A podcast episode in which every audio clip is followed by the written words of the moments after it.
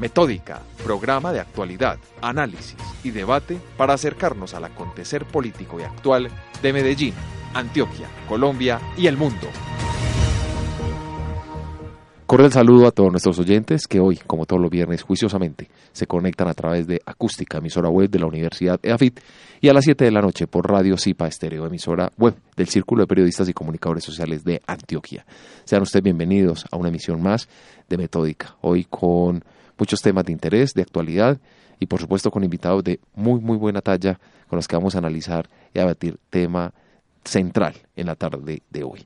Saludo muy especialmente a mi compañero en cabina, Guillermo Henao. Un saludo para ti, para todos ustedes, para toda la gente que nos escucha aquí en la casa, en acústica, emisora digital de la Universidad de AFIS, la gente que nos escucha por Radio Cipa Estéreo en repetición a las 7 de la noche y bueno, y a nuestros corresponsales también un saludo muy especial, Argentina, Uruguay. Por supuesto, a nuestros directores de cada emisora, Abraham Barila y Alejandra Lopera, y a nuestros corresponsales, como les decía, en Argentina, Uruguay, Bolivia, Venezuela, Estados Unidos, Australia y España. Oiga, bastantes, tenemos bastantes y cada vez invitamos a más a que se unan a este equipo de metódica. Claro que sí, necesitamos gente en el, en el continente asiático y africano, a ver quiénes nos estén escuchando por allá. Ya tenemos, ah, ya tenemos con Australia, Así Es, con Saracano. Eh, la idea es que estemos muy conectados, interconectados a través de la tecnología. Ya estos avances tecnológicos nos permiten estar en todas partes del mundo y no tener límites. Y bueno, vamos a dar, a dar inicio entonces, Guillermo, ya con nuestra primera sección, la sección actualidad. Actualidad.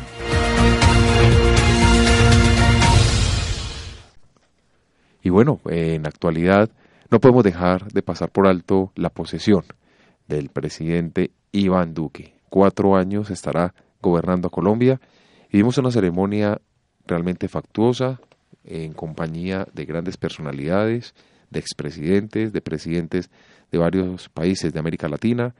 Y bueno, eh, esperar, esperar a ver cómo le va a ir ya en este tiempo donde va a gobernar y va a dirigir a todo nuestro territorio nacional. Andrés, ¿y qué te parece si empezamos a analizar cada uno rápidamente los perfiles de los nuevos ministerios, de los nuevos ministros que van a estar en este proceso, aunque es en el comienzo, porque es que cada año nos dicen que hay revolcón ministerial, aunque ya Duque por ahí dijo que no, que este era un ministerio para empezar, estos eran ministros para empezar y para terminar. Pues sí, en el programa pasado habíamos analizado algunos perfiles de algunos ministros que ya habían eh, revelado los nombres el presidente Iván Duque. Y bueno, eh, esta semana la idea es trabajar otros perfiles que no hemos analizado, como es el caso de María Victoria Angulo, que llega al Ministerio de Educación. María Victoria, economista de la Universidad de los Andes, eh, tiene maestría en desarrollo social, maestría en análisis económico, aplicado en política social incluso. Eh, bueno, dice que, pues dice la información que hemos recolectado, que ella es muy probable que se ponga al servicio de la cartera de educación, que ya que tuvo un periodo como directora de fomento de la educación superior. O sea, es una mujer que viene trabajando y que tiene el conocimiento y me parece de, de felicitar al presidente Iván Duque porque realmente está cumpliendo lo que prometió. Dijo que quería un gabinete eh, casi que 50-50, hombres y mujeres, y de gente joven. Entonces, ahí está cumpliendo y vemos a María Victoria Angulo con una responsabilidad muy grande, ¿no? Viene, viene a dirigir un, un, ministerio que es una papa caliente, un ministerio que lucha con, con, cargas muy complicadas de paros de los educadores anteriores, paros docentes en los cuales se hicieron unos compromisos con ellos. Los eh, sindicatos de educadores están diciendo no se ha cumplido, no se han cumplido con los pactos que se establecieron. La retroactividad salarial a la cual accedieron los docentes en Colombia no ha sido suficiente para ellos en pro de la nivelación salarial que están buscando. Y eso siempre es un debate que cada cuatro años se tiene que dar y con los docentes siempre hemos tenido dificultades y los presidentes por lo general viven un paro de maestros. Así es, y bueno, y los retos que tiene, porque la educación en Colombia ha, bajado mucho y ahora tiene que luchar más con el tema de la OCDE. Vamos a tener que tener estándares de educación mucho más altos para podernos mantener en la OCDE. Así es, y como la educación también va de la mano de la nutrición, pues va a tener que estar muy, muy de la mano analizando y haciéndole control político a los restaurantes escolares. Un, un, programa que manejaba anteriormente el ICBF y que ya quedó en responsabilidad del Ministerio de Educación en su totalidad. Y clave, es clave porque un niño desnutrido pues va a, va a tener déficit de atención. Un niño que no estudia. Un niño, un niño desnutrido probablemente no va a poder ir a la escuela, entonces eh, por muchas cosas, por, por problemas de salud, por problemas eh, económicos, por lo que se llame, ella va a tener que tener al frente un equipo muy bueno que va a estar acompañando y supervisando ese programa. Acá en Medellín hemos tenido concejales y diputados que han estado muy atentos a este tema y bueno, a nivel nacional también hay unos líderes políticos que están al frente del, mismo y bueno, la idea es que los recursos para la educación no se pierdan.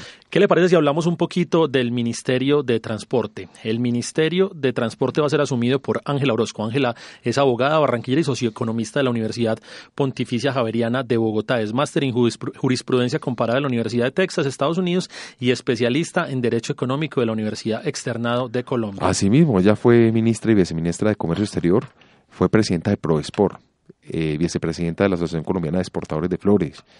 Y bueno, esta mujer también tiene un reto muy grande. Definitivamente las mujeres en este gabinete van a tener que ponerse los pantalones. Asumir un reto muy importante y es que durante estos últimos ocho años tuvimos varias incidencias con los camioneros. En el año 2016 hicimos el último acuerdo grande con ellos y en ese acuerdo eh, dimos vía para que se solucionara el gran paro camionero que tuvimos en ese año. Ahora, con la entrada de Colombia a la OCDE y, por ejemplo, la política de, chatarrización de camiones, vamos a ver cómo nuevamente las exigencias de los camioneros pueden salir a flote en pro de mantener su negocio, de mantener su posibilidad de ingreso, con dos variables muy importantes, tema vías y tema fletes, que es siempre tema vías, tema fletes y tema gasolina, que es el tema que siempre, que son los temas que siempre han dificultado la relación del Estado con los camioneros. Y yo pienso que también ella va a tener que estar muy atenta a lo que es el transporte urbano, ver cómo eh, llegan las nuevas empresas de taxis, ver este, esta situación con Uber. Entonces, manejar esos temas para ella yo creo que va a ser un reto también muy, muy grande. Y bueno, esperemos que se tomen decisiones claras, decisiones efectivas. También el hecho de adelantar campañas de prevención de muertes en vías públicas eh, por, por, no sé, por diversas razones, por exceso de velocidad, por alcoholismo, eh, bueno, por varias circunstancias que infortunadamente aún siguen ocurriendo en todo el territorio nacional, aún se siguen presentando accidentes fatales en las carreteras y bueno, eh, va a ser otro reto grande que va a tener ella como ministra. Yo creo que también deberíamos hablar de un tema todos los temas realmente son importantes. Todos los ministerios tienen su importancia y todos, realmente inciden en la, en la realidad política del país, pero hay unos que hoy puntualmente queremos analizar. Dígame usted, por ejemplo, Guillermo, para que sigamos hablando de las mujeres de este ministerio, de este gabinete, María Fernanda Suárez, ministra de Minas y Energía, administradora de empresas del Centro de Estudios Superiores de Administración CESA, maestra en gerencia de políticas de la Georgetown University. Entre sus cargos más importantes se encuentran sus pasos por la dirección de crédito público del Ministerio de Hacienda, vicepresidencia de inversiones del Fondo de Pensiones y Cesantías por Venir y por la Junta Directiva de Isageno. Y una mujer que tiene experiencia en el sector privado. Y en el sector energético, cosa muy importante. Me parece que es un perfil muy bueno. Yo creo que aquí vamos a tener un, un reto gigante y ella va a tener que apersonarse de Hidroituango. Yo creo que hay varias cosas, va a ser prioritario si lo hablamos para el departamento de Antioquia. Para el departamento que es muy importante, pero yo veo un tema más macro para ella y es el tema de la demanda y la oferta energética de cara al año 2022. ¿Qué va a pasar en el 2022 cuando se cobre, cuando ya se cubra toda la demanda que se está haciendo en este momento con la oferta que tenemos. Tiene que, tiene que empezar a funcionar o nuevas fuentes de energía o tiene que Hidroituango salir de su, de su hueco en donde está en este momento. Ahorita, ahorita le preguntamos a uno de los invitados a ver cómo vamos con eso de una vez para que nos resuelva un poquitico de, de ese tema. Pero en este caso es muy problemático que en el país también debe entrar en el escenario de las energías renovables. No nos podemos quedar siendo un país consumidor de energías no renovables. Oiga, y llega también al Departamento Nacional de Planeación una mujer, Gloria Alonso. Ella es, fue, pues llega al departamento, ella es la apuesta al presidente con un perfil técnico, ella tiene una amplia experiencia en el Banco de la República, los Ministerios de Hacienda y Comercio Exterior. Dicen que es una economista de las mejores formadas en todo el territorio nacional. Entonces, un reto también muy grande, ¿no? Para, desde ese Departamento Nacional de Planeación, que es tan estratégico. Es tan estratégico porque por ahí pasan los compes del país, por ahí pasa todos los ejercicios de planeación nacional y la evaluación de muchos planes de desarrollo, lo cual es sumamente importante para poder articular el escenario nacional con el escenario local, con el escenario municipal. Eso es altamente importante. Y pasamos de tener un, un director del Departamento de Planeación Nacional que tuvo varios errores, que, se le encontraron varias dificultades a una persona en la cual ponemos gran parte de, la esperanza y la expectativa para estos cuatro años. Yo le quiero mencionar uno muy puntual en este momento. Te digo una cosa, Guillermo, ya va a tener que tener un equipo igual, muy, muy bien fundamentado y muy eh, capacitado y cualificado para acompañar realmente a los municipios que presentan muchas veces tantas falencias en el tema de desarrollo, de, en la realización, perdón, de planes de desarrollo. Y 126 125 municipios en Antioquia, de los cuales más del 80% son municipios categoría 5 y 6, o sea, municipios que prácticamente no tienen recursos para ejecutar. Y en los más de 1.100 municipios en, el, en todo el territorio nacional. Entonces, el reto es grande y el acompañamiento debe ser permanente. Yo le menciono un nombre que me parece estratégico en este momento para Iván Duque, es el de Carlos Mario Estrada. Llega a la dirección del SENA, pasa de la dirección de Confenalco a la dirección del SENA. Un cargo que en este momento, digamos que era muy apetecido por diferentes sectores por la posibilidad de contratación que tiene el SENA y por los vínculos que tiene con diferentes departamentos del país y la presencia nacional, pero además una entidad que se encuentra con una grave crisis. ¿Por qué razón? Por tema corrupción, tema que jalona desde su anterior director Prada, que ahora hace parte de la Secretaría de Presidencia y que en este momento ensombrece gran parte de la gestión actual del director del SENA. Así es, y los retos nuevamente a trabajar articulado y de la mano con el Ministerio de Educación. Yo creo que el SENA es una entidad que le ha apostado y ha acompañado y ha permitido que muchos jóvenes de escasos recursos puedan realizar una técnica profesional en diferentes áreas, salir formados con muy, muy buena eh, educación y eso les permite a ellos, por supuesto, tener mejor calidad de vida. Entonces, esas son los, las instituciones a las que el gobierno nacional debe prestarle mucha, mucha atención. Recuerde que el SENA y el ICBF reciben aportes para fiscales por parte de todo el sector empresarial del país. Los independientes también, cuando pagan su colilla, tienen que dar un aporte en la seguridad social a las, al SENA, al ICBF y a las cajas de compensación. Entonces, que esta platica realmente sea para esos programas sociales que realmente lo que buscan es la igualdad para todos nuestros habitantes. Oiga, le dejo un nombre para que cerremos en este momento. La directora, la nueva directora del ICBF, Juliana Pungilupi, una mujer que es politóloga, maestría en gestión política en la Universidad de Georgetown, Washington y otra en política pública. Usted rápidamente, Andrés, esto, esto que es una entrevista, dígame tres retos que tenga el ICBF para este nuevo gobierno. Yo creo que los retos importantes va a ser igual, combatir la desnutrición infantil, continuar con esa estrategia que tuvo, eh, que se adelantó con el gobierno del presidente Juan Manuel Santos, que fue de cero a siempre, eh, siempre en atención integral a la primera infancia. Segundo, trabajar y regular y mirar cómo van a atender a los jóvenes, adolescentes, víctimas del conflicto armado, los jóvenes que resultaron afectados por la violencia, que de, alguna u otra manera resultaron eh, afectados por esas secuelas de la guerra en nuestro país y por supuesto, eh, otro tema importante es eh, eh, un programa que a mí me parece bandera del Instituto Colombiano de Bienestar Familiar y es la atención, pero también la prevención de los jóvenes infractores de la ley penal.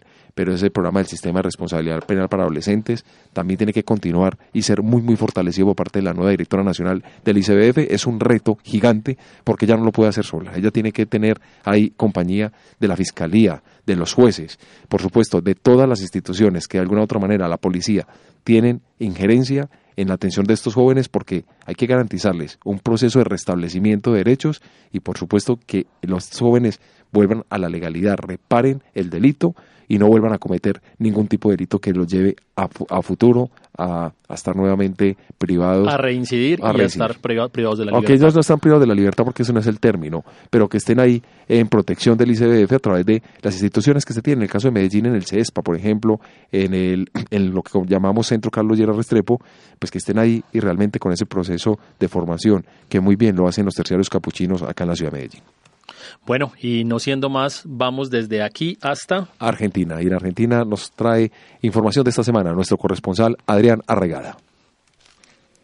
Hola mis queridos amigos de Metódica, les habla Adrián desde Buenos Aires, Argentina, para comentarles un poquito acerca de tres noticias, dos de ellas relacionadas, claro, que tienen que ver con el acontecer político de Argentina y Buenos Aires. Em, el plano político se encuentra convulsionado, como ya hace bastante tiempo. La verdad es que estos últimos meses en particular, eh, e-, este año, el año 2018, ha sido un año bastante agitado en términos políticos. Eh, ahora la crisis viene desde la mano de la economía, que ha sido un leitmotiv que ha acompañado a la gestión de Mauricio Macri. Bueno, sucede que, como ya saben, eh, Argentina pidió un préstamo, un, se endeudó con el Fondo Monetario Internacional. Eso ya generó una decisión por parte de, de la opinión pública de abandonar en cierta manera al presidente los números en encuestas sociológicas, no solamente en encuestas estadísticas de marketing, sino en sociología y de comunicación política, indican que eh, la imagen del presidente ha bajado muchísimo. También ha bajado eh, la de la gobernadora María Eugenia Vidal, que se presupone como posible candidata en las elecciones nacionales del año próximo. Eh, y casualmente ha ascendido la expresidente Cristina Fernández de Kirchner. Ese es un dato a tener en cuenta en vista de lo que empieza a suceder ya a partir de ahora en vistas de las eh, elecciones del próximo año. En medio de todo eso hay, eh, bueno, como lo que se conoce como lawfare, en toda Latinoamérica lo hemos visto, que son causas judiciales de procedencia, de dudosa procedencia, que algunas llegan hasta un juicio o hasta una condena, pero y otras no, algunas de ellas también basadas en, noticias falsas o que no se pueden probar.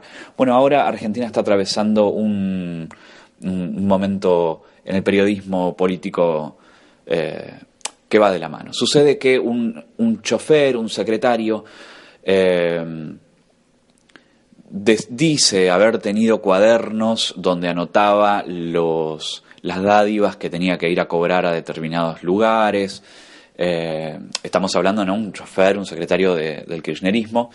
Eh, lo cierto es que después dijo, en realidad no los tengo, lo que tengo son copias, fotocopias. Eh, ahora el fiscal que está a cargo, el fiscal federal Carlos Estornelli, dijo, en realidad no sabemos si los tiene o no los tiene, creemos que todavía los conserva. En fin, una cosa bastante particular. Pero bueno, se hablan de, de coimas, de dádivas de muchísimos millones de pesos. Eh, que bueno, será la justicia la encargada de determinar eh, si, si, si tienen algún tipo de validez o no ese tipo de documentación. Lo cierto es que los medios tienen escaneos de esas imágenes, pero supuestamente el propietario del cuaderno dice que lo quemó. Bueno, en fin, una cosa bastante extraña que todavía no se termina de entender muy bien cómo es la metodología. Así que veremos qué sucede con el paso del tiempo. Eh, por otro lado, sigue aumentando el gas, esto es, algo que reitero cada vez que, conversamos aquí en Metódica, sigue aumentando las tarifas de los servicios eh, de consumo más habituales, el gas, la luz, la nafta, siguen aumentando, eh, en esta semana volvieron a aumentar una vez más, este invierno, para colmo, fue un invierno muy frío, eh, por lo tanto, bueno, la, la sociedad medio como que se las tuvo que arreglar con haciendo un poquito de malabares con este tipo de cuestiones. Eh, en medio de todo esto, durante esta semana que estamos ahora transitando, se va a debatir finalmente la el segundo debate en la Cámara de Senadores acerca de la ley de interrupción voluntaria del embarazo. Como sucedió en diputados, se espera una, una votación muy, muy, muy reñida entre los, entre los que están a favor y los que están en contra. La verdad es que se produjo un movimiento social muy interesante, eh, eh, amparado con los movimientos feministas y demás, donde hay como un plano de aceptación muy importante. Eh, hay que ver ahora la cuestión de, la votación si gana el no o gana el sí. todavía no se sabe y se siempre se está ahí entre dos a favor o dos en contra y bueno, se verá como sucedió la vez pasada en diputados, en el momento de esos indecisos, esos, estos senadores indecisos, a ver con qué, pues, si votan por el sí o votan por el no. En breve estaremos hablando entonces de todas estas cuestiones y ver cuál es el rumbo que han tomado. Les envío un cálido saludo desde Buenos Aires, Argentina. Les habló Adrián Arraigada. Adiós. Participa de nuestros foros semanales ingresando a www.metodica.com.co y síguenos en nuestras redes sociales, Twitter, arroba 1Metódica, Facebook, Metódica Especialistas Comunicación Política, Instagram, Metódica 3849. Y en nuestra sección de análisis y debate semanal tenemos de invitados a dos personas. Yo me permito presentar a un ex senador de la República de Colombia. Él es Alfredo Ramos Maya, hijo del exgobernador de Antioquia, Luis Alfredo Ramos Botero, y quien nos va a acompañar hoy para hablar de un tema muy especial y es el caso del expresidente Álvaro Uribe Vélez. Es bueno precisarle a nuestros oyentes que eh, Alfredo Ramos Maya es abogado y es político. Él estuvo, formó parte de la lista cerrada del Senado de la República del movimiento político Centro Democrático, encabezada en su momento por el expresidente Álvaro Uribe. Entonces, bienvenido, Alfredo, a nuestro programa. Muchísimas gracias por esta oportunidad, un tema muy bueno. Un saludo al al diputado Luis y a toda la audiencia de este programa. Bueno, yo me permito presentar al diputado Luis Peláez, abogado, actualmente se encuentra en la Asamblea de Antioquia, eh, una persona que ya ha pasado por acá y que se, se, le reconoce un trabajo muy interesante que ha hecho de visibilizar diferentes acciones que, que, han, que han pasado acá en nuestra, en nuestra actualidad política antioqueña que se mueve bastante. Diputado, bienvenido al programa. Muchas gracias, un saludo para el ex senador y es un placer estar en este programa y un saludo muy caluroso a todos los oyentes. Bueno, para comenzar, eh, ex senador Alfredo Ramos Maya cómo leer todo lo que está pasando con el expresidente Álvaro Uribe Vélez, cómo leer lo que acaba de decir la Corte Suprema de Justicia, cómo leer esta, esta, este parón que hace el expresidente diciendo no presentemos la carta de renuncia y esta, toda esta cantidad de, de cosas que se han visto estos días alrededor del expresidente Uribe, faltando muy poquito, o mejor dicho, ya estando el presidente Iván Duque ya como presidente de la República. Esto, esto hay que mirarlo desde varios puntos de vista. El primero es cómo está operando la justicia, eh, justicia en Colombia y creo que es bastante preocupante. Es un mal mensaje el que dio la Corte Suprema de Justicia desde muchos puntos de vista, porque está bien que la justicia, como hemos pedido, sea una justicia rápida, una justicia eficiente, pero es evidente que una, un proceso donde el presidente Álvaro Uribe Vélez comienza haciendo un anuncio de una eh, demanda por instigación a falsos testigos, cuando presenta pruebas al respecto, después de mucho tiempo en plena campaña electoral, termina devolviéndosele y le intentan crear un hecho político, compulsando unas copias. Y desde ese momento hasta, hasta la actualidad, a una gran velocidad empezaron a, generarse un montón de eh, eventuales pruebas, supuestas pruebas, que por fortuna, yo creo que la opinión pública se ha dado cuenta de la tergiversación que ha habido de la realidad y el presidente Uribe ha ganado un gran pulso, un gran pulso desde el punto de vista mediático, que sin duda yo creo que la justicia siente esa, ese arrinconamiento y finalmente la exposición a la que se ha visto eh, sometida, porque, insisto, la justicia tiene que ser para perseguir a los verdaderos criminales y no puede estar una persona como Álvaro Uribe Vélez, que ha sido íntegro, que ha dado la pelea de, cara a la ciudadanía, pues ahora supuestamente manipulando testigos cuando lo único que ha hecho es actuar con probidad y buscar pruebas claras de su inocencia, adicionalmente eh, que aporten a que el senador que en su momento él había denunciado por, por instigador de falsos testimonios termine siendo el verdadero imputado. Eh, diputado Luis, ¿usted cómo observa, cómo analiza esta situación? Bueno, nosotros recibimos incluso dentro de nuestro partido eh, un buen mensaje de las instituciones eh, estatales y las instituciones estatales lo que tienen que reclamar es que nadie está por encima de la ley, nadie está por encima de la jurisprudencia, nadie está por encima de ninguna institución y que aquí ni un senador, ni un representante, ni un expresidente, ni nadie que tenga el, el mayor, el mayor poder político en este país puede pasar por encima de las leyes.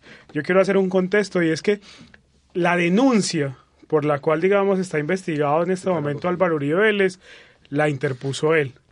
No, no una demanda, sino una denuncia.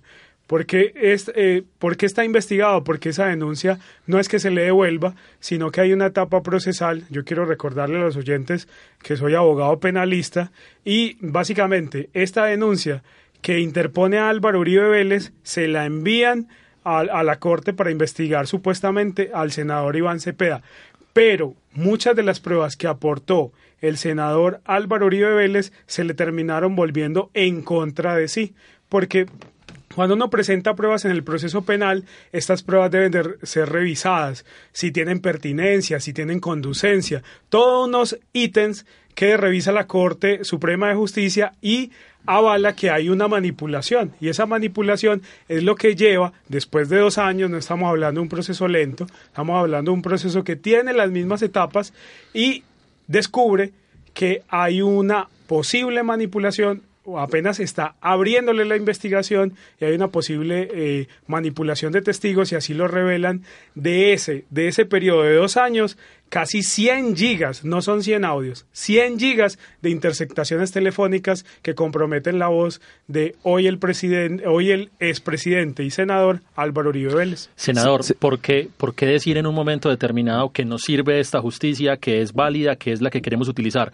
pero cuando ha sido adversa al uribismo, ¿por qué inmediatamente salir, como ha sido todos estos días, a decir, no, esta justicia no nos sirve, esta Corte, esta corte Suprema está permeada o esta Corte Suprema no está haciendo bien las cosas? Hay, hay varias cosas con alguna anotación que dijo el diputado y es nadie está por encima de la justicia, incluidos los magistrados de la Corte Suprema de Justicia, que son los primeros que respetan la justicia en términos, en la forma como interpretan muchas, eh, muchas eh, maneras de la ley, eh, donde cuando hay pruebas que van en contra de una persona las califican diciendo que no son válidas, pero si va en contra de su enemigo político, pueden las mismas pruebas y si son y si son válidas para ellos. Creo que es una pésima un pésimo mensaje para la ciudadanía. Por un lado, que los medios de comunicación sepan las pruebas primero que las partes procesales. Las personas que están siendo investigadas terminan eh, de alguna manera siendo imputadas previamente a través de los medios de comunicación que tienen acceso con unas filtraciones evidentes internas porque nadie más conoce el proceso que los propios magistrados eh, se les terminan se les termina filtrando y especialmente a dos, porque hay que decirlo con claridad, a Noticias 1 y a Daniel Coronel como columnista, que tienen la misma identidad y ellos siempre empiezan a conocer los procesos penales antes que los propios imputados y ya entonces uno ya tiene una forma de notificación nueva en el que no conocíamos dentro del procedimiento penal, que es a través de los medios de comunicación. Reitero, eso es supremamente peligroso y viene un modus operandi consuetudinario de parte de algunos magistrados de la Corte Suprema de Justicia. Eso expone una forma de rivalidad política que se está llevando a los, a los estrados judiciales. Es muy peligroso. Pero bueno, digamos ¿Pero le sirve esta justicia o no le sirve esta justicia, senador? Pues yo, creo que, yo creo que la justicia sirve cuando es imparcial, por un lado. Yo creo que la justicia sirve cuando no se utiliza como nueva política para no generar hechos políticos, especialmente durante las elecciones porque se, vuelve, reitero también, eh, de alguna manera eh, consuetudinaria la forma de, que, de, operar de algunos operadores judiciales, donde cada vez que hay una, cada vez que hay una campaña política utilizan de alguna forma una bomba, entre comillas, para hacer bulla, para generar una gran cantidad de polémica y después terminan siendo eh, simplemente unos, unas escaramuzas realmente donde no tienen ninguna prueba judicial. Voy a irme al caso preciso del, del presidente Álvaro Uribe Vélez. Si usted lee más de 200 páginas de la famosa con compulsa de copias, usted ve cómo le dan a un senador de la República una bendición sin haber siquiera puesto en consideración muchas de las pruebas que presentó el presidente Uribe.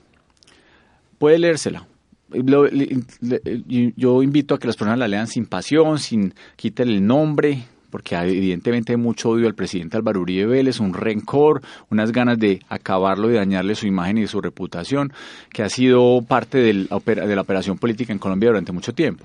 Sin embargo, yo creo, senador, que ese asunto, por ejemplo, de odio, yo creo que e, ese asunto debe, frenarse. Yo creo que mi, mi intervención fue en un asunto técnico. Yo creo que, y, y, y yo no odio, por ejemplo, a Álvaro Uribe Vélez, pero yo creo que la justicia tiene que operar con vehemencia directamente. O sea, si alguien cometió un error y ese señor se llama Álvaro Uribe Vélez, tiene que pagar. Sí.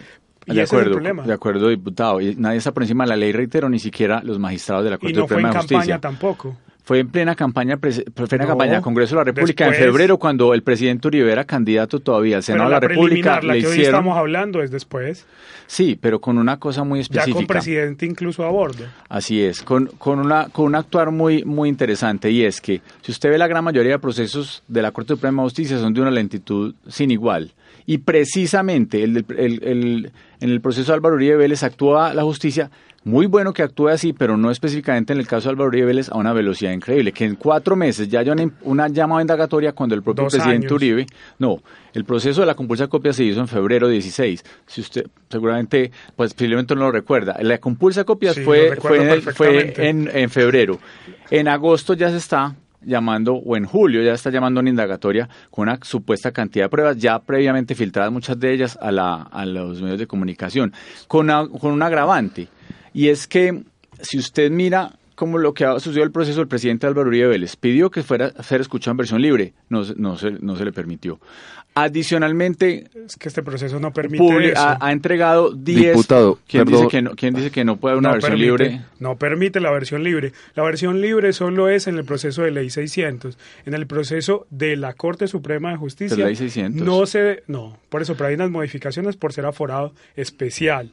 O sea, de eso, lo, de eso lo, le estoy reiterando, es un asunto técnico. No hay versión libre en ese tipo de cosas. Distinto es, por ejemplo, la versión Vea. libre en el asunto de la Ley de Justicia y Paz 975. Ahí sí hay versión libre. Vea, le voy a decir por qué sí hay versión libre. Porque el mismo día de la, de la famosa llamada indagatoria del presidente Álvaro Uribe Vélez, hubo otro proceso paralelo sobre unos supuestos falsos testigos también. Y son dos llamados el mismo día. Y en unos llaman a Álvaro Uribe a indagatoria y en el otro lo llaman a versión libre. Es decir, si existe, se lo puedo mostrar. Voy, le, voy a, le voy a contar mientras, ahorita ya pronto una, una pausa. Eh, para que tengamos en algún momento le voy a mostrar cuál es el número del, del, radicado, donde al presidente Uribe se le llama versión libre. Es decir, sí podía. Pero, pero insisto, vamos más allá. Quítele la filtración a los medios. Quítele que el presidente Uribe llamó, llamó a que se le llama, escuchar versión libre no se le permitió, que sí se le permitió en el otro proceso. Le voy a decir algo adicional. El presidente Uribe ha presentado más de 10 pruebas que han sido desestimadas por parte de la Corte Suprema de Justicia para mostrar la instigación de, a falsos testimonios que se hizo contra Iván Cepeda. Lo ha, la, la, ha, lo ha llevado, ha presentado esas pruebas y se, se, desestiman por cualquier cantidad de razones. Cuando se demuestra claramente que el señor, ese, ese senador, ha visitado cárceles, pero no se le cree, no se le cree cuando son contra él. Pero, no pero sí son a favor de. Cárceles. O sea, yo creo que aquí presentan el asunto que, que, que Iván Cepeda visita cárceles. Ojalá, senador, usted visitara cárceles para que viera las condiciones en las que están los internos. Sí, y, no, y nunca, ese, y nunca, o sea, y nunca se les ha mejorado las condiciones eso, a los tipo, internos por cuenta de las visitas de Iván Cepeda. Siempre vas a, a, visitar a los mismos, a los mismos es un delito personas. visitar cárcel a. No, pero, no, pero, no, sí, sí es delito. lo está planteando ir. como un delito. Sí, pero ¿sabe que sí es delito, es delito? diputado? Diputado, es ir a visitar en cárceles a las mismas personas, a pedirles que hablen en contra de otras personas y a prometerles una gran cantidad de ayudas para que hablen. Eso sí eso es delito y eso es lo que, que hizo Álvaro Uribe es, telefónicamente. No, para usted, lo... diputado, ¿hay soborno y fraude procesal en este caso? Yo soy muy técnico y sin apasionamiento. Yo creo que la Corte, la Corte Suprema de Justicia debe tener todo el respaldo y hacer el proceso. Por ahora hay un asunto presunto y uno con la, el asunto de las presunciones no puede de una vez haciendo juicios de valor. O sea, nosotros al menos eh, que respetamos las institu instituciones, respetamos mucho las personas y nunca vamos a decir hasta que Álvaro Uribe esté condenado en un proceso que ha hecho ese tipo de actos. Por ahora es un, un asunto presunto, pero al parecer la mayoría de pruebas pueden llegar a demostrar que sí fue cierto. Senador, eh, que nadie nuestra... conoce de otras cosas, porque no sé si usted conoce el expediente, pero sin duda, si usted revisa con claridad hoy, lo que tenemos es algunas pruebas que se han filtrado a, reitero, Noticias 1 y a Daniel Coronel, por un lado. Segundo, pues hubo una confesión la semana pasada, llamémoslo confesión, del senador Cepeda que dijo que él no iba a hablar más porque violaba la reserva sumarial. Ni siquiera porque se, se, dijo claramente en la rueda de prensa de la semana pasada, ni Álvaro Hernán Prada ni Álvaro Uribe les conocían las pruebas y ya supuestamente Iván Cepeda sí las conocía. Y aquí eso no deja de ser extraño y eso no deja de generar muchas dudas sobre lo que está pasando en el interior de la Corte Suprema Senador, de Justicia. usted ahorita habló de creer en la justicia y de creer en los que declaran. ¿Por qué nuestra justicia se volvió ahora de creerle siempre a, a, los malos, a los bandidos que además de eso cambian constantemente? Y digamos que usted ha sido víctima de eso. Cambia constantemente lo que dicen ante los jueces. Pero recordemos algo, Guillermo. Juan Guillermo Monsalve, él aseguró hace unos años atrás que el presidente, el expresidente Álvaro Uribe Vélez, conformó con su hermano eh, Santiago un grupo paramilitar. Es, desde ahí comienza la historia de esta situación y es muy bueno marcarlo para que nuestros oyentes no. empiecen a conocer y a raíz de ahí ya quiero conocer que, entonces la opinión mirar, hay para que mirar, claridades hay acá. que mirar mucho caso por caso, hay que mirar quién es cada uno de los testigos y cuáles son sus intenciones. Hay muchas personas que están, como el señor Monsalve, condenados a 35 años de prisión por una gran cantidad de delitos.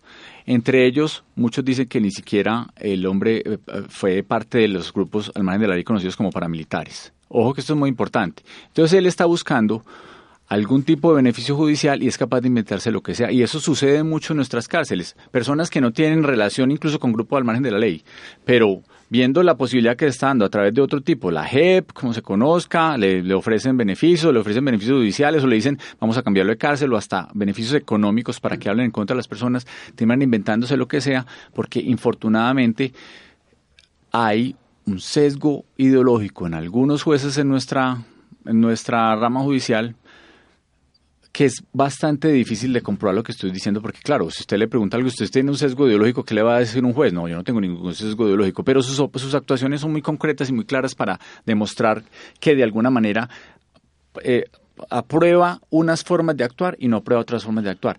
Yo soy víctima, y mi, papá, mi padre es víctima de personas que estando encarceladas, buscaron beneficios de algún tipo y todos tienen la misma coincidencia y es que hablaron con el señor Iván Cepeda previamente. Y ellos, muchos de ellos lo han dicho, si el señor Iván Cepeda me buscó a través de un tercero para que hablara en contra de Luis Alfredo Ramos o Álvaro Uribe Vélez.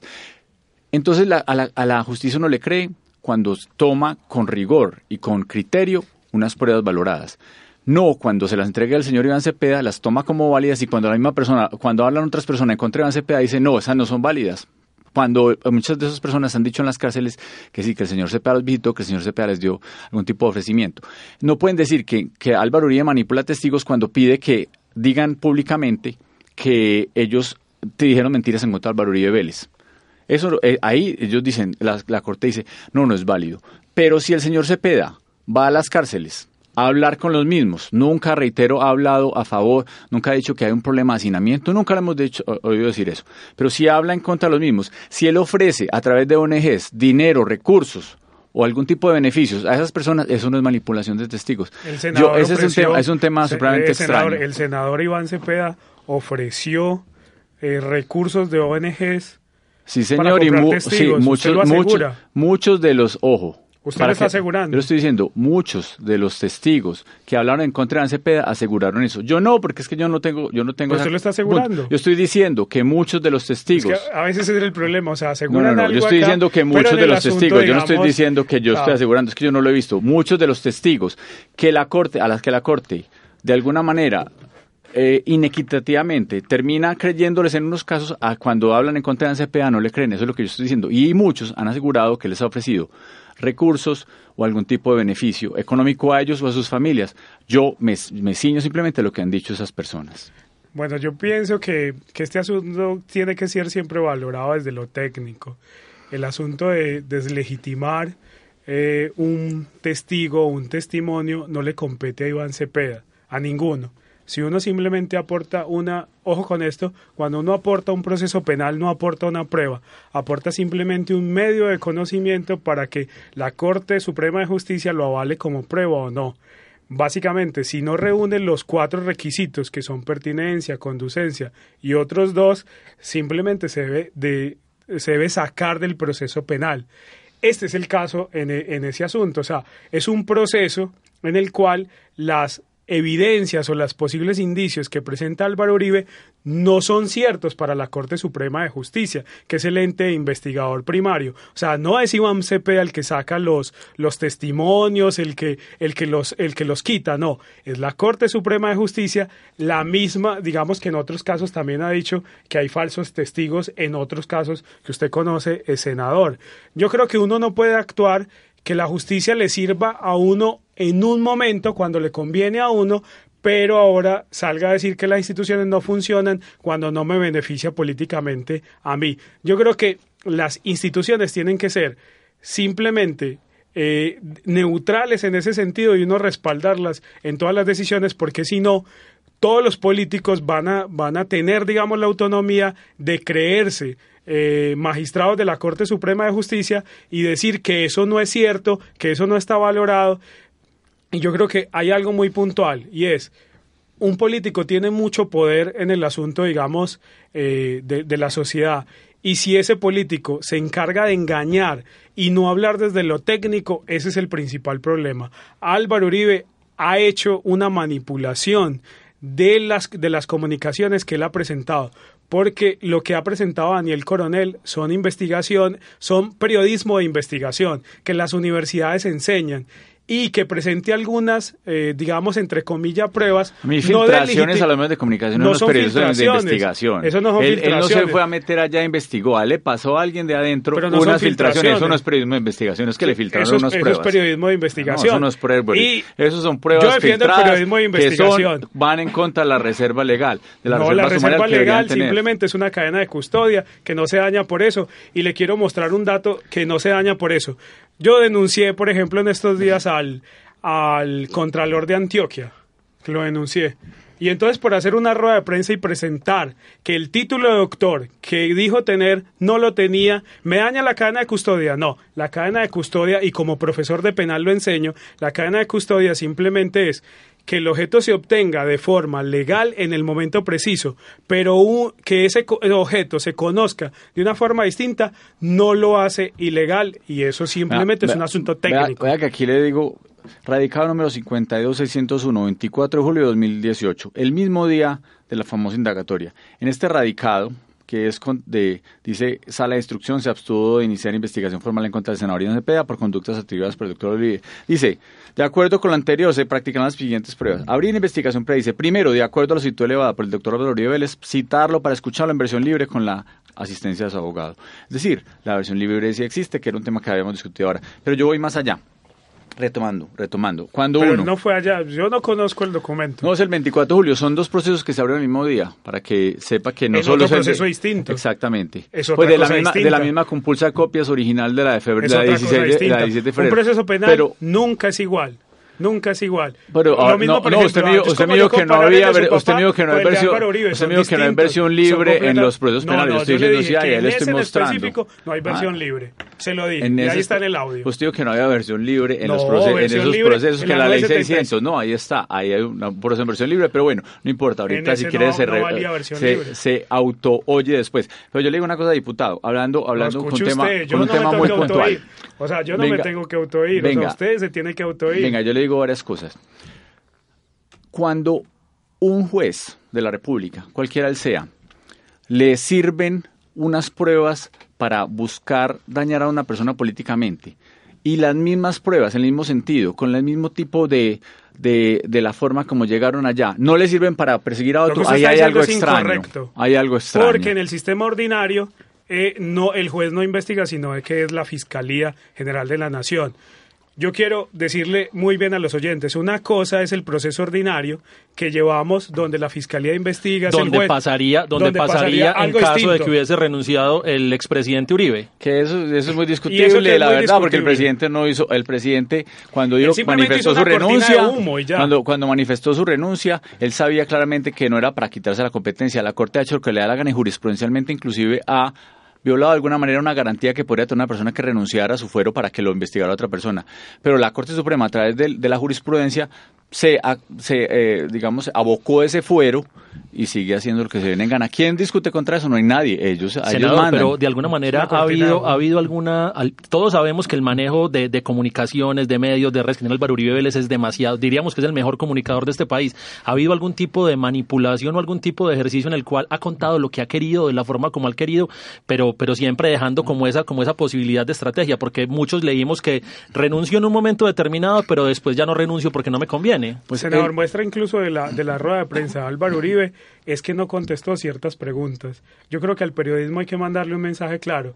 Yo, a mí me han hecho muchas entrevistas y cosas que a veces no me gustan y todas todas las preguntas las he respondido. Eso es una falta de respeto pero, a Álvaro a ver, Uribe. A ver, primero, primero hay, hay una, hay, una, hay una cosa que muchos no hacen y que no hace la justicia, por ejemplo, que es dar ruedas de prensa. Álvaro Uribe dijo, pregunten lo que quieran. Él dijo, yo no voy a responder eso porque ese es, es insustancial. Si renuncio no es secundario frente a los temas de fondo. Y él respondió claramente sobre eso. todo los del proceso. La algarabía fue por eso. Porque si iba a renunciaba renunciar. o no renunciaba. O sea, Pero, ah, él pero- levanta pero una uno avispero, también- uno llega y también- levanta una avispero. A mí en serio me Uno parece también algo tiene ridículo. derecho a no responder algunas preguntas, No, sobre pero todo si, quiere- si levanta- cree que son secundarias una- frente a los No, temas. pero eso no es aquí los aquí aquí aquí se critica al que da aquí se critica aquí se critica al que da la cara. Si uno se queda callado no pasa nada. En cambio Uribe ¿por qué habló? Ese sí es el problema, porque no respondió algunas preguntas. Él consideró que no eran sustanciales algunas preguntas, especialmente si se iba a renunciar o no. Él se quiso concentrar en las pruebas, en el, en el procedimiento, en la filtración que hubo a los medios de comunicación, en por qué actuó tan rápido la justicia, en por qué tantas personas han hablado en contra del senador Cepeda y todavía sigue sin abrirse ningún tipo de investigación. Porque el Tuso Sierra habló, por ejemplo, eh, como se dijo estos días, el Tuso Sierra escribió claramente que allá había ido Iván Cepeda, que había hecho unos beneficios, que le había dado unos beneficios, que le había ofrecido asilo y que, y que de esa manera y la, justicia no opera contra el senador Cepeda, él es impune, él, para la, que incluso son legales para alguien que haga eh, testimonios en contra de alguien. O sea, eso es legal. Incluso la justicia lo, lo, lo permea así. Pues sí, no, pero, no senador, pero no senador de la República ofreciendo asilo ni a la familia. Pero es que eso, eso, eso no es la función de un senador. de boca a Álvaro Uribe sale una información donde ya hay una hay algo que hoy es concreto y es que la investigación de dos años, de dos años, está cerrada de Iván Cepeda. En cambio, la Álvaro Uribe está abierta. Eso debe informar algo también a la gente. Y desde ya abrimos nuestros foros para que toda la gente participe en www.metódica.com.co. Nos interesa mucho que la gente opine en nuestros foros porque así construimos una mejor opinión. la pregunta para esta semana es, ¿tiene, ¿tienen continuidad los procesos que se harán en contra de Álvaro Uribe Vélez y eventualmente contra Iván Cepeda? Repitamos ¿Tienen la validez, pregunta, ¿Tienen validez y continuidad los procesos que están llevando a cabo en contra de Álvaro Uribe Vélez y eventualmente en contra de Iván Cepeda? Respondan en nuestro foro en www.metódica.com metódica.com.co. Le paso esa pregunta a usted, senador. ¿Tiene validez este tipo de investigaciones o estamos como diría una amiga mía, estamos echando aire caliente, estamos pues, solamente vendiendo humo. Primero, primero hay una, hay un tema que se, ya es nuevo en nuestra eh, constitución que no ha podido infortunadamente avanzar, que llama la doble instancia para los congresistas. Uno, uno pensaría que lo primero que se debe haber esperado es que hubiera una primera instancia para que hubiera una investigación, un llamado de investigación. Aquí me queda, parece muy sospechoso que la Corte Suprema de Justicia, que va a ser segunda instancia, aboque de una vez el conocimiento y llame indagatoria con el poder que tiene ahora, en vez de esperar a que se hiciera un canal normal, porque eso finalmente el día que se instale esa nueva sala de, instrucción de la Corte Suprema de Justicia, ese día ella va a abocar ese conocimiento. Entonces ya el segundo, al llamar de alguna manera está prejuzgando. Creo que ahí podría generar una nulidad en términos, eh, como le gusta al, al, abogado penalista, el, diputado Luis, pues seamos técnicos, debería haber existido esa primera instancia, de alguna forma, y hubieran podido esperar un poquito de tiempo. Pero vaya un paso más allá. Eh, muy bueno que la justicia actúe rápido, pero no selectivamente rápido, que eso es lo preocupante. Eso es un llamado de atención a lo que sucede con la justicia en Colombia, porque hay tantos procesos que se dilatan y se dilatan y el, y el presidente Álvaro Uribe, les reitero, que pidió ser escuchado en indagatoria ante el proceso de la competencia de copias, de una vez corrijo, ser escuchado en versión libre, de una vez lo, lo, lo cita en una indagatoria. Un tema supremamente extraño, que entre otras puede ser inclusive privado de la libertad, porque van a, porque se pueden inventar claramente con cualquier tipo de pruebas, decir, hombre, es que el señor puede ser un riesgo, puede seguir manipulando testigos, venga para acá y lo privan de la libertad, le dan una medida de aseguramiento, que es muy diferente, porque la Corte Suprema de Justicia es juez y juez de garantía paralelamente, investiga, juzga y juez de garantías. Ella misma escoge si, si, si permite que la persona esté privada de la libertad o no, no es un juez tercero. Pero vuelvo y vamos más allá. En un proceso donde hay muchos testigos que el presidente Álvaro pues, ha, ha demostrado que han dicho que Iván Cepeda les ha ofrecido una gran cantidad de cosas, no se termine generando una inhibición para Iván Cepeda y al contrario, el presidente Álvaro Uribe les termina respondiendo. Manipular testigos no es decirle a un testigo, hombre, vea, hable, diga la verdad, dígale a la corte, que es lo que ha hecho el presidente Uribe. Si, si a él le llega un, un testigo que dice, hay un tema extraño, aquí me pidieron hablar contra usted, el presidente Álvaro Uribe es y no ha habido ni una prueba que demuestre la relación de Uribe directamente con un señor como Monsalve, que insisto, está condenado a 35 años, que le ofrecieron ir a la JEP y que, se, y que hace, hace unos pocos días presentó la posibilidad de estar en la JEP para que le rebajen cualquier pena y lo juzguen y lo teóricamente lo condena a cinco años y podría salir inmediatamente. Diputado, ¿cuál es su posición? ¿Cuál es su posición? ¿Tiene validez este tipo de procesos? Pues yo, bueno, yo creo que estos procesos tienen que ser válidos. Yo creo que las instituciones tienen que ser respaldadas. Yo creo que el mensaje que también debe mandar las instituciones es que es apenas una audiencia preliminar, apenas le, digamos, le abrieron una investigación. Es un mensaje, digamos, tanta algarabía por una investigación preliminar que apenas va a empezar a mirar las pruebas, que va a mirar los indicios, que va a mirar el contexto. Me parece, digamos, ir muy allá. Yo he visto que, eh, al menos en mi experiencia como profesor y litigante en derecho penal, una persona más o menos dura en este proceso. Los, las personas normales, porque aquí hay unas super personas. Eh, las personas normales son 10 meses que dura un proceso penal. Eh, dentro de la etapa de la acusación, la preparatoria, toda la parte del juicio, 9 a 10 meses, así fue incluso el del caldo de gallina y otros que han terminado. Pero las super personas tienen medios de comunicación, tienen apoyos de instituciones, tienen apoyos de mucha gente y entonces a ellos no se les puede abrir una investigación preliminar, así hayan presuntamente hecho algo malo. Yo creo que las investigaciones preliminares en este caso son viables. Son dos años de investigación. ¿Qué es lo que pasa? Que es que la investigación de Álvaro Uribe Vélez no empieza en el llamado a la audiencia preliminar o a la investigación preliminar. Empezó desde el mismo momento en que Álvaro Uribe envió la denuncia contra Iván Cepeda, porque paralelamente resulta que en la investigación que se le iba haciendo a Iván Cepeda resultaron pruebas, pero no en contra de Iván Cepeda, sino en contra de Álvaro Uribe Vélez. Y la constitución es muy claro y la ley penal es muy clara. Si un funcionario público conoce de algún delito, inmediatamente, o de un posible delito, inmediatamente tiene que hacer o abrir la investigación. Para ir cerrando el programa, porque ya contamos con pocos minutos, vamos a responder la última pregunta, y es esta estrategia, por así decirlo, o esta indagatoria, no estrategia, claro, esta indagatoria eh, puede afectar o afecta de alguna u otra manera eh, la imagen del presidente electo Iván Duque lo va a afectar a él el hecho de días previos a su posesión, eh, su máximo eh, padrino político, eh, verse afectado por esta imagen ante la Corte? Bueno, yo creo que sí lo va a afectar y yo creo que también lo está afectando en estos momentos porque que Álvaro Uribe haya reculado, entre comillas, si renuncia o no renuncia, en este caso, hasta ahora dijo que no iba a renunciar, pero eso es un mensaje claro y debe ser, digamos, Iván Duque muy independiente. Ahora es donde se va a demostrar Iván Duque como presidente si es capaz de respetar la independencia de poderes o si va a utilizar todo su poder para defender a su padrino político e incluso amedrantar a los magistrados de la Corte Suprema de Justicia, como en muchos casos lo hizo en su momento Álvaro Uribe Vélez, o si va a mantener la independencia. Yo creo que va a llegar el momento de mirar a ver este reto de Iván Duque, si es capaz de ser un presidente independiente o un presidente títere, en este caso Álvaro Uribe Vélez. Ex senador, su posición. Pues Álvaro Uribe es Álvaro Uribe, Iván Duque es Iván Duque. Creo que cada uno tiene su personalidad, su forma de ser, su criterio y, y, yo creo que hay una independencia absoluta de los dos en la forma como los ciudadanos lo ven.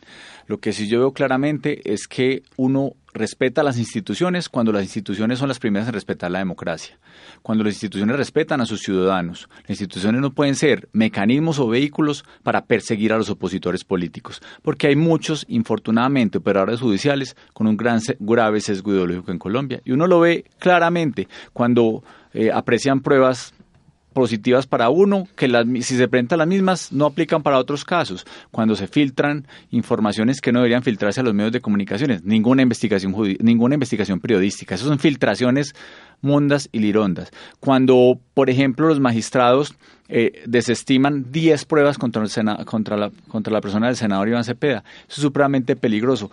Me parece que es una forma de operar donde a algunos, de acuerdo con su sesgo ideológico, dicen persigamos a unos y los otros no vemos, eh, no, no, vemos eh, ningún tipo de opción para, para investigarlos. Creo que en Colombia, el día que la rama judicial opere con completa independencia, y no estoy hablando solamente del poder del presidente de la República, porque si hubo alguien que de alguna manera intentó presionar a las Cortes fue Juan Manuel Santos, y lo puedo decir muchas formas donde le decía, operen estas acciones, ¿por qué no, por qué no eh, le dice, por ejemplo, a las ministras Parodi y y esta señora, eh, se me fue su novia. A ellas dos, ¿por qué? Porque eh, ellas son amores transparentes, ¿por qué no? Por Cecilia. Ahí está, pues. Haya dos, haya dos eh, actúe, actúe pronto con ellas, que ellas son unas personas muy decentes. Es una forma de presionar. Por el caso de Brecht, puntualmente. Efectivamente. Pero yendo y finalizando, es en Colombia las instituciones se respetan cuando ellas respetan a los ciudadanos, cuando se están fuera del sesgo, cuando no filtran eh, selectivamente eh, a los medios de comunicación las pruebas cuando actúan selectivamente de alguna u otra manera frente a una parte más acelerada y menos acelerada. Creo que eso es algo que hay que mirar con mucha profundidad para que la justicia recupere su dignidad. Y aquí se demostró en este caso que se estimaron muchísimas pruebas en contra del senador Cepeda, igualitas a las que hoy están siendo investigadas el presidente Álvaro Uribe Vélez. Es más, con pruebas contundentes y claras, mientras que aquí están partiendo de hipótesis donde Uribe no ha tenido ninguna incidencia sobre esos, sobre esos testigos, no ha hablado nunca con ellos en persona y a él sí le están aplicando toda la ley llamada indagatoria. Agradecemos a nuestros invitados el día de hoy. Esperamos que los dos ya se estén preparando para 2019, ¿cierto? Ex senador. La política se hace todos los días, hablando con los ciudadanos, recorriendo las ciudades, recorriendo los municipios. Creo que hay que, que prepararnos constantemente para todas las carreras políticas que vienen muchos años adelante. Diputado, diputado preparándose para el 2019 desde ya. Claro que sí, y bueno, la posibilidad de la reelección, y pero yo creo que no es desde ya, ha sido siempre un camino de defenderlos a todos, a todos los antioqueños, y ha sido, digamos, un camino muy fructífero. Bueno, despedimos a nuestros dos invitados, despedimos al ex senador Alfredo Ramos Maya, una persona que agradecemos mucho su presencia acá el día de hoy, y agradecemos también al diputado Luis Peláez, abogado, también bastante que siempre esté muy atento a nuestras invitaciones. Y agradecemos, por supuesto, a nuestros oyentes que siempre y juiciosamente se conectan y nos escuchan. Y acá estamos abiertos para ello, para que ustedes también opinen a través de nuestras redes sociales y nos digan qué temas quieren que tratemos en nuestros programas para nosotros poder traerles los invitados y que ustedes estén muy satisfechos. A ustedes muchísimas gracias, feliz fin de semana y nos escuchamos dentro de ocho días. Metódica, programa de actualidad, análisis y debate para acercarnos al acontecer político y actual de Medellín, Antioquia, Colombia y el mundo.